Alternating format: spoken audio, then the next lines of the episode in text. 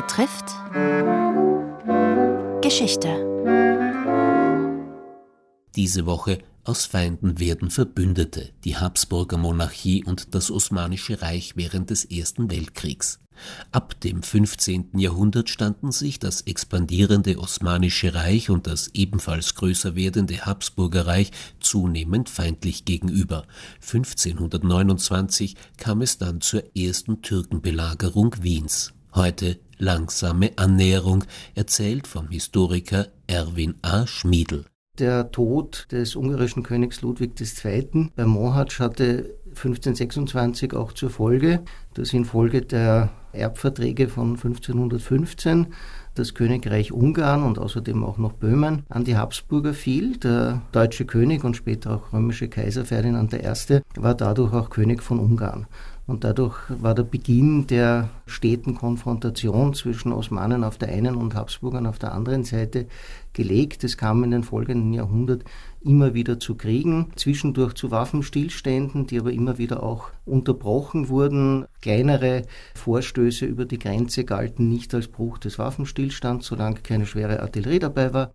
Im 17. Jahrhundert hatte dann das Osmanische Reich aber den Gipfel der Macht überschritten. 1664 gelang es bei St. Gotthard Mogersdorf, das ist im Süden des Burgenlandes, die osmanische Armee zu besiegen und 1683 misslang die zweite Türkenbelagerung und die osmanischen Truppen erlitten vor Wien im September 1683 eine schwere Niederlage.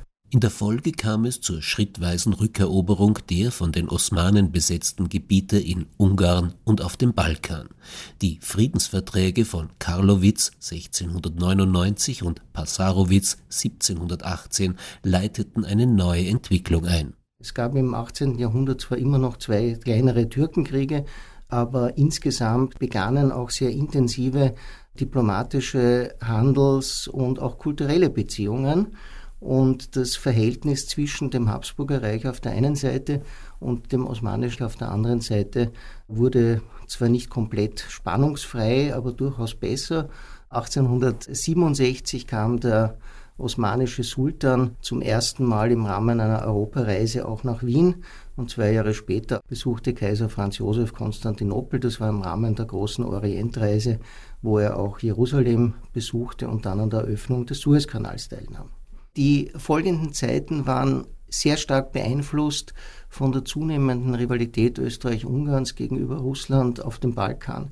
Auf der einen Seite war Österreich-Ungarn daran interessiert, den Status quo zu erhalten und daher auch das schwächelnde Osmanische Reich eher zu stärken als zu schwächen. Andererseits wollte Österreich-Ungarn natürlich auch verhindern, dass Russland auf dem Balkan in Südosteuropa Einfluss gewann. Daraus erklären sich dann auch Aktionen wie die Besetzung von Bosnien-Herzegowina 1878, das ja ab da unter österreichisch-ungarischer Verwaltung war, und die Annexion dieses Gebiets 1908. Diese führte zu einer schweren Krise zwischen Österreich-Ungarn und dem Osmanischen Reich. Durch erfahrene Diplomaten auf beiden Seiten konnte sie aber rasch überwunden werden. Als dann 1914 der Erste Weltkrieg begann, stand das Osmanische Reich vor der schwierigen Situation, wie es sich verhalten sollte. Es gehörte keinem der beiden Machtbündnisse an, weder den Mittelmächten Deutsches Reich, Österreich, Ungarn und Italien, noch der Entente Cordial zwischen Frankreich, Großbritannien und dem Russischen Reich.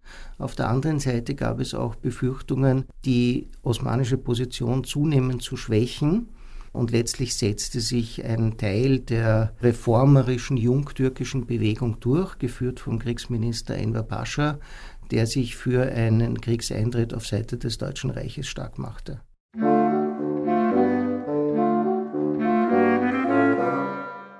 Sie hörten Teil 1 einer Reihe über das osmanisch-österreichisch-ungarische Bündnis während des Ersten Weltkrieges.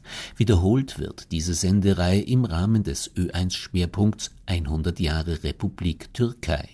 Erzählt vom Historiker Erwin A. Schmiedl, bis zu seiner Emeritierung unterrichtete er an der Landesverteidigungsakademie Wien. Gestaltung Andreas Wolf, Redaktion Robert Weichinger, morgen Artillerieunterstützung.